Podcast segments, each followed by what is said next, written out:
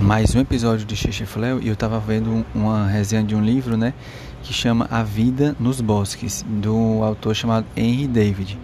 E ele, resumindo assim, ele passou um tempo na floresta, né? Ele decidiu é, viver por lá e escreveu o livro sobre é uma autobiografia do tempo que ele passou lá no, na, na floresta. Enfim, aí ele fala sobre a vida, a liberdade, sobre como a natureza liga, né?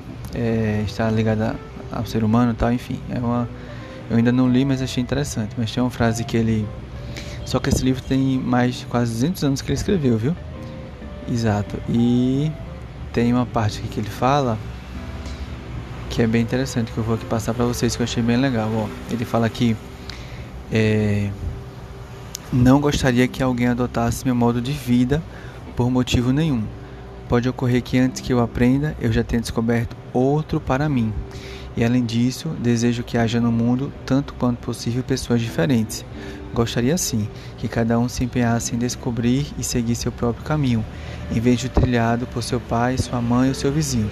Que o jovem construa, plante ou viaje, contanto que não seja impedido de fazer aquilo que, segundo ele, gostaria de fazer. Tá bom? É isso. Tenha um bom segunda para todos. Até mais.